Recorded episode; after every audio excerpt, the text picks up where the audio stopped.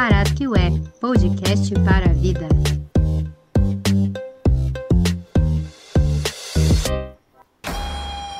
Salve, salve! Estamos começando mais um TP Podcast.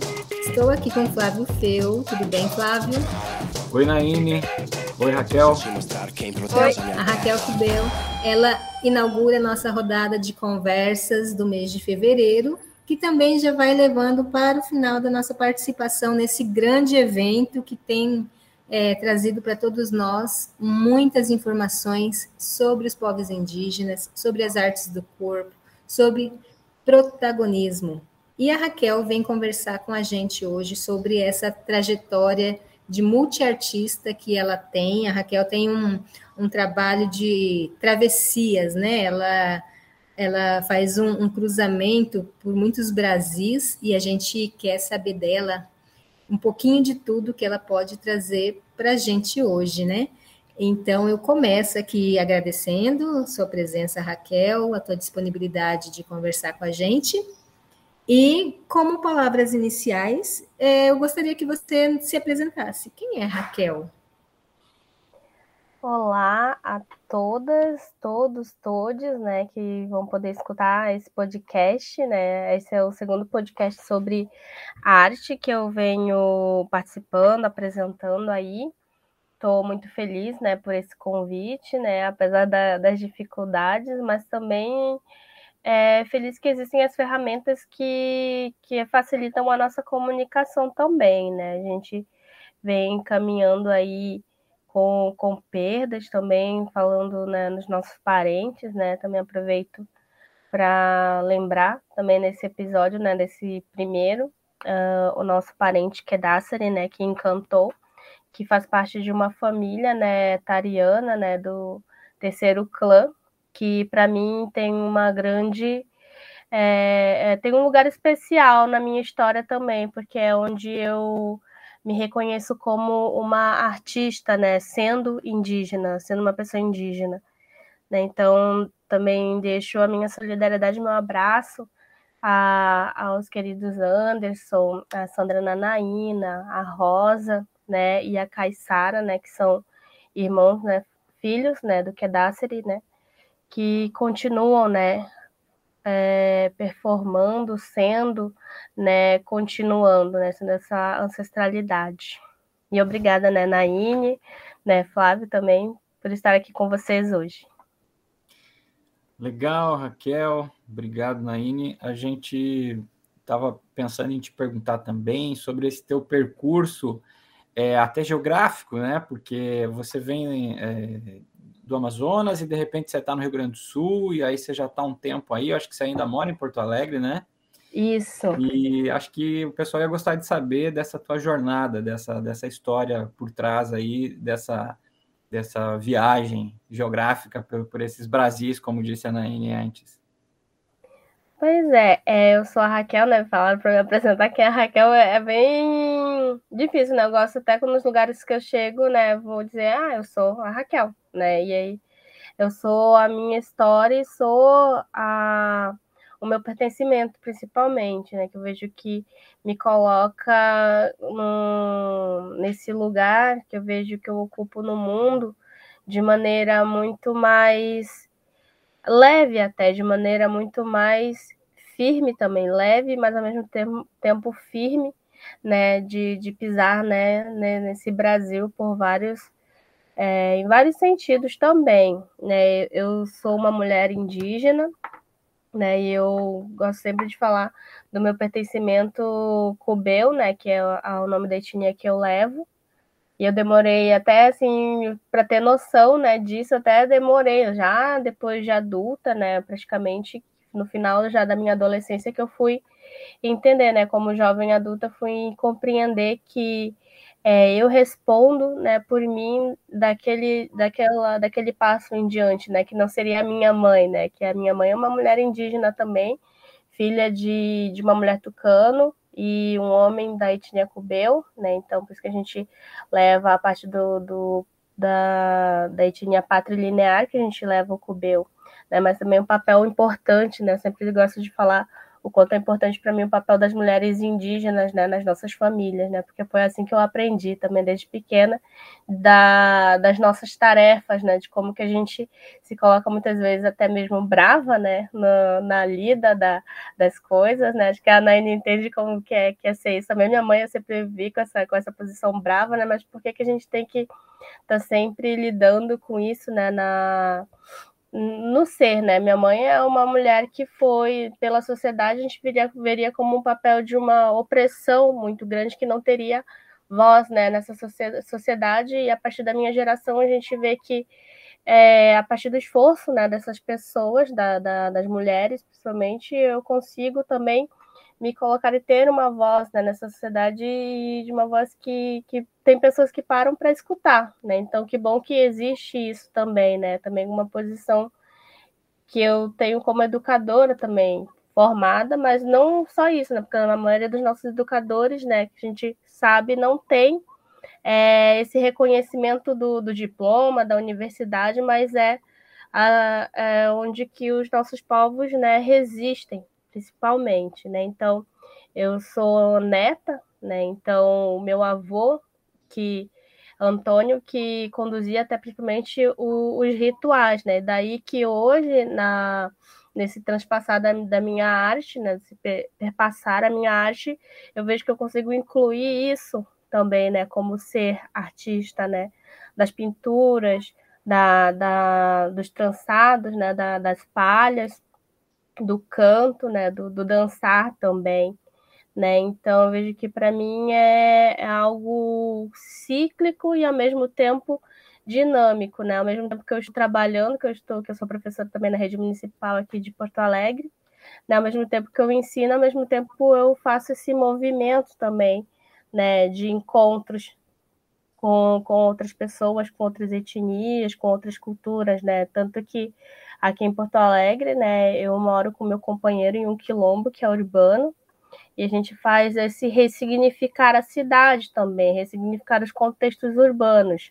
A cidade de Porto Alegre, que, que o, a mídia vem de uma outra imagem e que a gente, como pessoas que moram nessa cidade, a gente coloca uh, a, a nossa luta também, o nosso direito de existir, né? Enquanto personagens e seres, né, também em ação na, na cidade de Porto Alegre, né, das, das histórias das aldeias, dos quilombos, né, num lugar de, de não sermos passivos, né, mas sujeitos de ação. Ah, muito legal. Eu quero emendar uma outra questão aqui, é, que tem a ver, eu acho que me parece que tem a ver com esse teu percurso, né? Então, é, é, com o fato de você estar tá em Porto Alegre residindo aí, que é essa tua relação com a universidade, né? Com a URGS, e, e, e o fato também de você ter concluído recentemente o, o, a tua dissertação, a defesa, é, teu mestrado, e eu acho que seria interessante também você contar para a gente é, o teu problema de pesquisa, como é que foi chegar no teu problema de pesquisa, esse percurso que, que é, uma outra, é um outro mundo também, né? O mundo da universidade, que, que eu já vi falas tuas que você faz essa diferença, que é, que é uma diferença importante, o lado de dentro e o lado de fora da universidade, né? De, de você ser o objeto e você ser o pesquisador, quer dizer, essas relações aí mudam muito e você, você viu isso e trabalhou com isso, mas eu acho que a gente não sabe exatamente como foi e, e seria legal você contar para gente. É, eu acho que isso faz parte, né? Eu fiz a, a, o mestrado, né, aqui no Rio Grande do Sul, né? Por isso também eu tive essa minha vinda, né? Essa mudança de Manaus para Porto Alegre, para ter outras perspectivas, né? Porque depende da dependendo da universidade tem campos, tem linhas de pesquisa que não tem em outras, né? Na, no Amazonas nós temos vários estudos voltados, né, para os estudos da Amazônia, estudos né, sobre a, a, as etnias, né? Então há vários desdobramentos aí. Então eu queria, né, como indígena, pensar também no, no início, quando eu fui fazer a seleção, pensar a partir do currículo, né, da, das escolas e da educação indígena, né? é, como aqui tem a Faculdade de Educação com bastante linhas né, de pesquisa, tem pelo menos oito linhas de pesquisa, é, eu vim né, com, com sem muita, muita, muita coisa garantida, nada garantido, na verdade. Tanto que eu tive que fazer duas vezes né, a, a seleção para até que eu fui selecionada.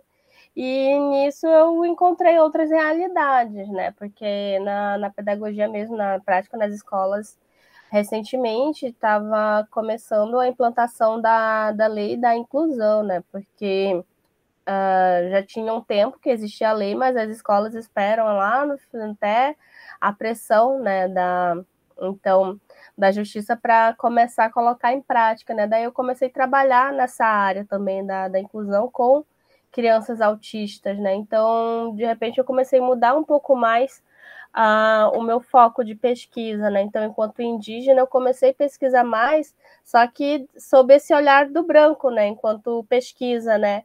Existem várias teorias, várias, vários autores também, e eu comecei a pesquisar a partir, a partir dessa linguagem sócio-histórica. Só que o que, que eu me deparei quando eu comecei a pesquisar, né? Tanto que eu entrei numa linha que a, a, os professores não costumavam trabalhar com é, a educação indígena ou com, pesqui, com pesquisa né, nessa, nessa linha, né? Pesquisavam, pesquisavam numa linha geral da educação, né? Porque existem linhas, né? Já tinha outras linhas de de humanidades, de cultura, que os professores é, orientavam, mas tinham mais orientando os indígenas, né? E eu fiz um outro caminho, né? Eu fui é, como o diferente, né, do, do grupo, né? E fui me adaptando, né? Só que nisso é, é muito mais violento para nós, né, enquanto indígenas, do que para o próprio grupo, né? O impacto é primeiro em mim, depois que que surge um impacto no grupo, tanto que falava sobre tecnologia, sobre acessibilidade,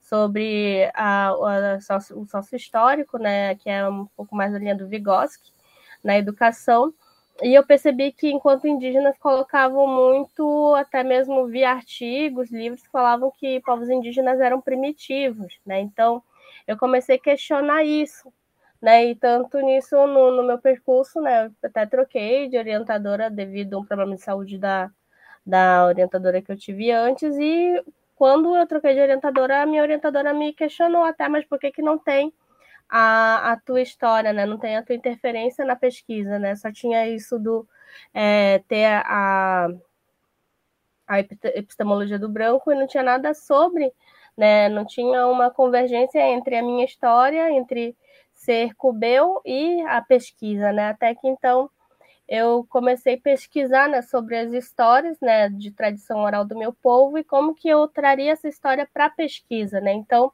surgiu a ideia de contar né, essa história para uma tecnologia acessível, né? Para tecnologia acessível e depois isso veio se tornando o meu projeto de pesquisa, né?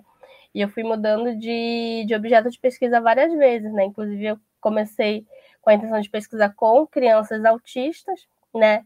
Inclusive, até na minha banca de qualificação perguntaram se existiam indígenas autistas, né? E daí eu tive que lidar com a ignorância também, né? Na, da universidade, dos professores que têm um currículo Lattes riquíssimo, mas que é, na prática, né, enquanto o Brasil não conhecem a gente, né? Então, é nisso que, que daí eu começo a trabalhar melhor e com, começo também a formar, né, a formar opinião e formar né, também nessas teorias junto com os grupos de pesquisa, né, principalmente com o meu grupo de pesquisa, que é uh, o NEPIE na URGS e o MULT, né, que fala sobre a leitura acessível. Né? Então, o Kubai, né, o Encantado, né, veio na minha dissertação a partir dessa perspectiva de contar né, a história do, do, do meu povo falar sobre ancestralidade, falar sobre minha família, inclusive, eu trago até inclusive sobre a minha mãe, ser uma mulher indígena na cidade e criar seus filhos, né, também,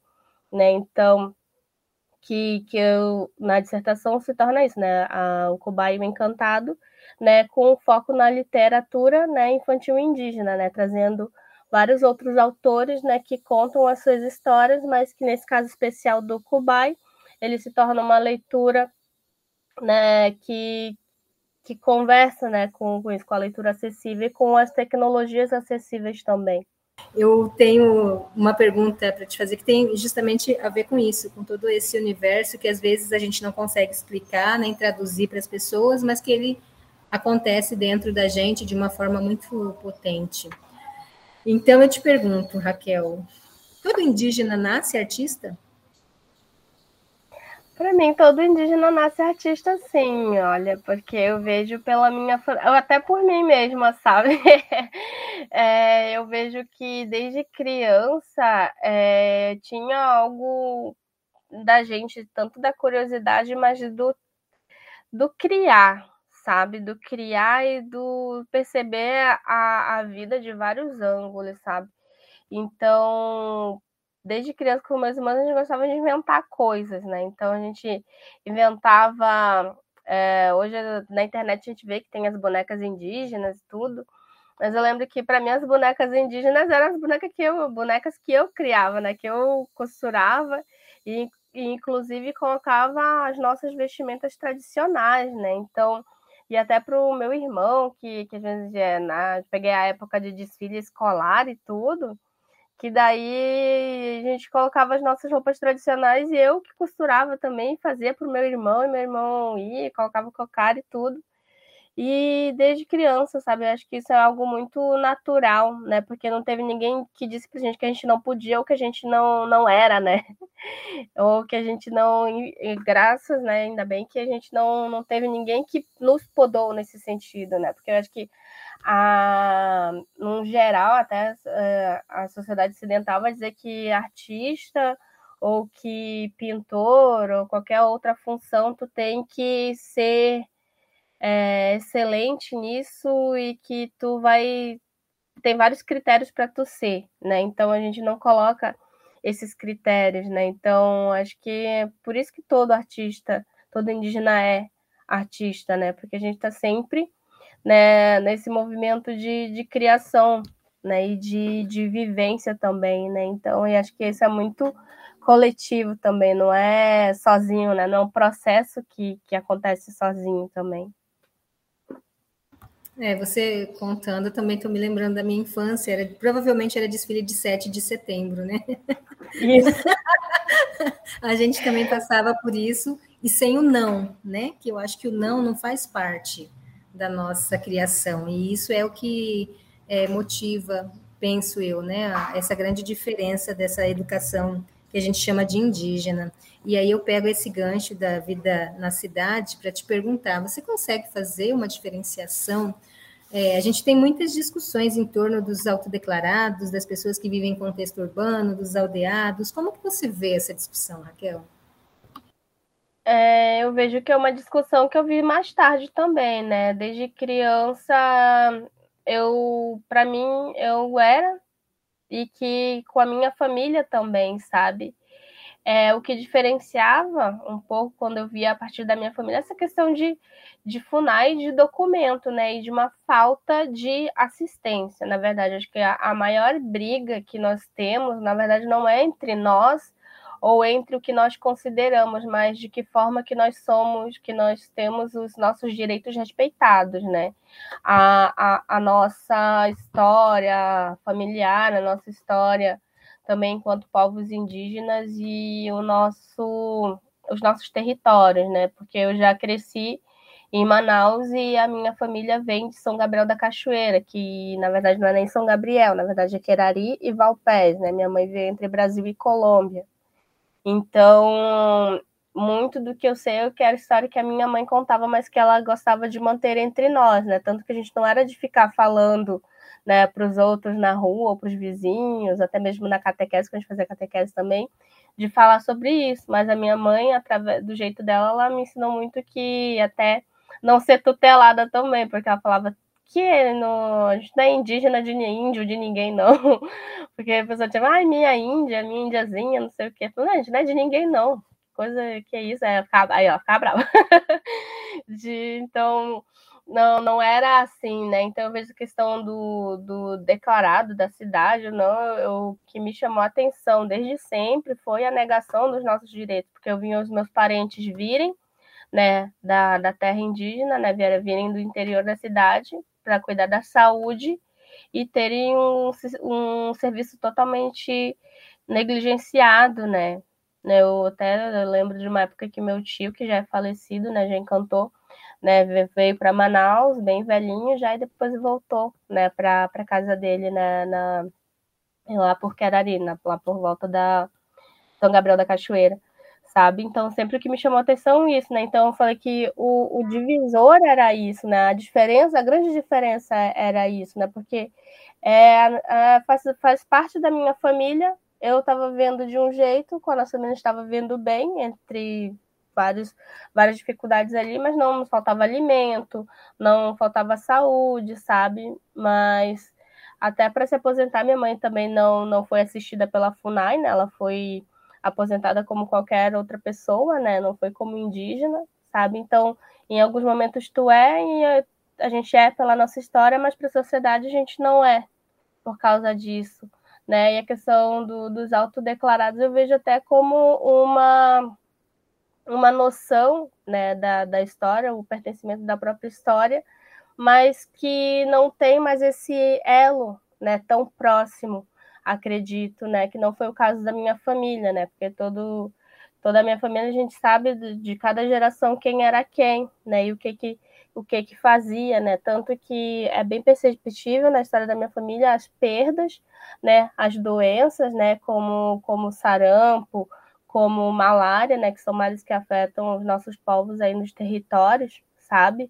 Então, até me gera até muitas vezes raiva, sabe, de, desse, desses acontecimentos, dos colégios internos também, do, dos missionários, que, que a minha mãe, inclusive, foi aluna de internato, minha avó também.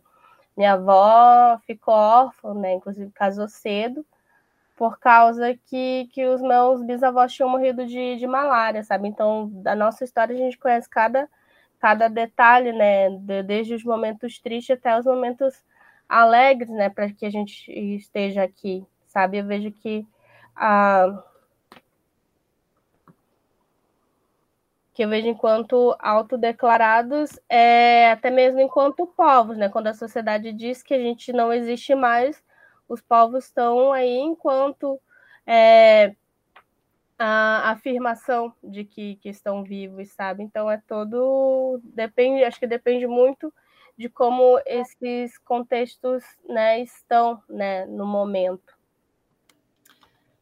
Raquel, é, queria te perguntar agora, até de certo modo dando sequência às questões que eu já tinha proposto, que é que são que é a situação é, é, presente, digamos assim, né? Que você você chegou aí no Rio Grande do Sul, mora em Porto Alegre, você fez seu mestrado e, e ao mesmo tempo você é uma artista indígena, então além da questão da questão acadêmica, você tem outras atividades. Eu acho que também é uma coisa bacana você contar para gente sobre os teus projetos, o que, que você tem feito, o que você anda fazendo, quais são é, é a, a, o que é o que é que está para aparecer, para surgir, o que é que já já está pronto e que de repente é, é bom a gente comentar também enfim, esse panorama da tua atualidade.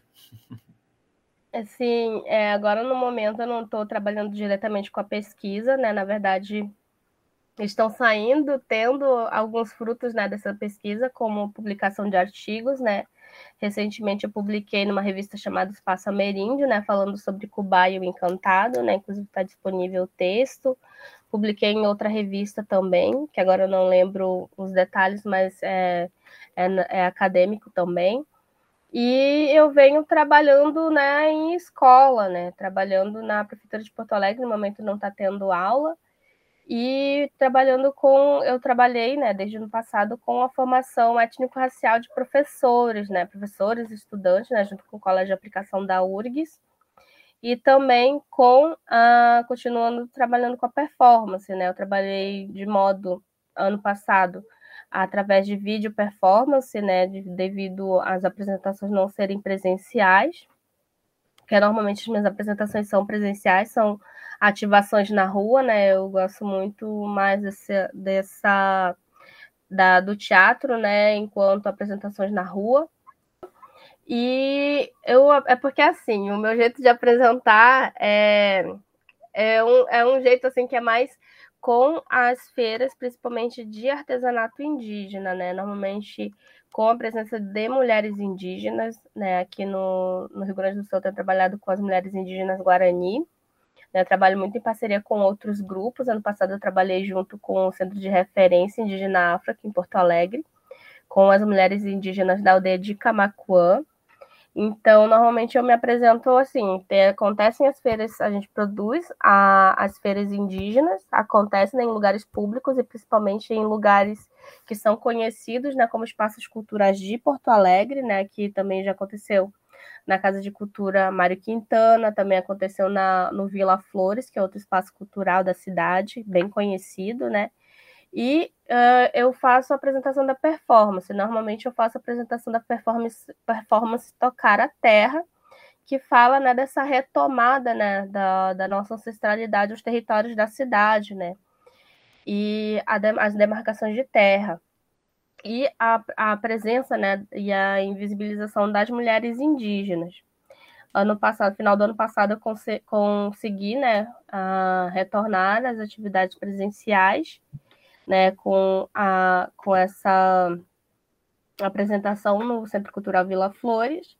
Ano passado também eu tive uh, uma residência artística, né, com a apresentação da, do resultado né, dessa, dessa residência, né, e que se chamava Corpo Casa Cidade, e apresentei uma performance chamada Respira, né, que está disponível no YouTube também, né, da Casa de Cultura, Centro Cultural Vila Flores.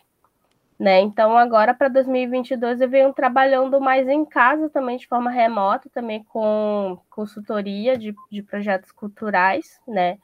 Uh, ah, para a educação étnico-racial, a partir da perspectiva dos povos indígenas, né? Consulta para roteiro de audio, audiovisual também, e também eu estou tentando, né, aprendendo a ser roteirista, né, a, a convite, né, acharam que eu poderia ser roteirista, daí eu aceitei, né, esse convite para trabalhar com uma cantora chamada Dessa Ferreira, que é uma artista que se reconhece enquanto afro-indígena, né, e me convidou para esse projeto, né, com ela, né, então até onde eu lembro é, é esse projeto que eu tenho, além de outras consultorias que eu presto, né, para para sobre literatura, né? Então tem projetos que, que trabalham né, com a literatura indígena e o pessoal normalmente me convida né, para fazer a consultoria. Né? Então são esses projetos que eu estou por enquanto. Bom, é, eu vou encerrar então a nossa conversa com uma última pergunta que tem muito a ver com o que Rosa nos disse no episódio que gravamos com ela sobre a ocupação de espaço pelos indígenas profissionais é, que muitas vezes os produtores nos procuram só para encher o projeto, mas não para trabalhar efetivamente, né? E aí ela ainda faz uma crítica dizendo que tem muita gente só se eles estão procurando no quintal deles que não tem ninguém, né? Queria te ouvir com uma formação tão grande, com uma experiência tão grande que você tem, esse território precisa ser ocupado, né? Isso. É, inclusive, eu estou aprendendo ainda, sabe, trabalhar nessa parte da produção cultural, né? Porque tem várias burocracias que, infelizmente, nos impedem, né? Eu vejo que os nossos parentes têm muita, assim como eu, assim como, como a Naine também, é, essa parte, né, da produção cultural, né? O que, que eu vejo? Tem muita gente que tem muita experiência, né? Tem é, um portfólio também consistente, né, nessa área da de projetos indígenas, né? Tanto sobre teatro, publicação de livros, mostra de cinema, sabe? Eu vejo aqui até, por exemplo, Porto Alegre, que é trabalha a produção cultural trabalha de uma maneira diferente do que eu ve, via em Manaus, né? Que em Manaus o, os parentes têm bastante já protagonismo, né? Já são conhecidos, né? Ocupam vários lugares, né? Inclusive o teatro, né? O teatro mais conhecido de lá é o Teatro Amazonas, e desde a década de 80 os parentes produzem, né, lá. E o que eu vejo em Porto Alegre, tem vários coletivos não indígenas, né, que, que usam, né, tem isso, na, não tem curadoria indígena, não tem a participação de, de pessoas indígenas enquanto proponentes também, né, nesse meio. Né? E eu vejo que tem gente que tem a capacidade, porque a, a nossa própria ancestralidade, né, a nossa própria história nos torna mestres, né, nesses assuntos, né? Então, já é um grande portfólio, né? Então, eu vejo que há uma barreira que a, as próprias produtoras, os próprios coletivos que realizam esses trabalhos precisam, né, é, abrir espaço, né, para que os parentes possam trabalhar também. Bom, é isso. É, vou te agradecer bastante, Raquel. Deixar aí para você fazer suas últimas falas, o que você quiser, quer convidar as pessoas para conhecer o seu trabalho. Flávia, obrigada. Quer falar também mais alguma coisa para a gente? Fiquem à vontade. Não, eu deixo também é, é, essas últimas palavras para Raquel. É, enfim, na verdade, ela já até respondeu bastante sobre essa questão do trabalho mais recente, né? Então, eu acho que, que tá ok. E ah, a gente talvez não tenha deixado muito claro o, o que a gente sempre fala nos outros episódios, nos outros, é, nas outras entrevistas, é, de onde que as pessoas, aonde que as pessoas podem acessar INE é, o podcast. Isso, no site né, do, do evento, do TP Digital, também pelo Spotify, no, nossa, no nosso Parasqueué, e pelo YouTube. Um, obrigada, né, vocês que escutaram até aqui. Uh, vou continuar, né, produzindo, né, não, não sei dizer ao certo o que, que eu vou continuar produzindo, mas espero que agora em 2022 eu também possa trabalhar em colaboração com outro, outros artistas, né? Eu esqueci até de mencionar que uh, durante a residência artística que eu fiz no ano passado, até eu comecei a trabalhar com pintura também, né? Que era algo que eu não fazia, né? Eu tenho dois irmãos que são da, das artes visuais, artes visuais, o Rafael e o Eric, mas nunca, né, tinha me me, me desafiado a fazer esse tipo de arte também, né? Então, com a residência artística, né, eu tive esse tempo, né, para experimentar também, né, com o auxílio do meu companheiro, que é o Renato Alves, né, que também é um artista quilombola.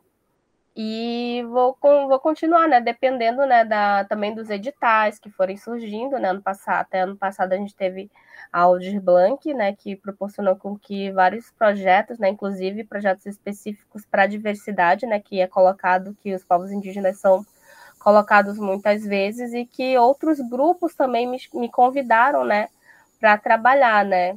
E eu vejo que teve tiveram grupos, né, que realmente, né, é, fizeram jus ao edital e não nos colocaram como é, coadjuvantes ou só como incrementadores dos seus projetos, né? Então, eu vejo que tem grandes, grandes diferenças, né? Grupos que não se colocam num posicionamento paternalista, mas que realmente que querem fazer troca de experiências, né? Troca de, de enquanto culturas, né? Na, na, na cidade, né? Principalmente aqui de Porto Alegre. Né? Então, eu vejo que eu vou continuar trabalhando nesse sentido, também com a formação, né? Principalmente, eu sou oficineira, né? Então, principalmente com os parentes, existe uma oficina que eu chamo de Corpo Território, né? Que também trabalha com essa cartografia do Corpo Território. É isso. É isso. Obrigado, gente. É, um beijão para todo mundo, um abraço e até a próxima. Até. Tchau, tchau. Tchau, tchau.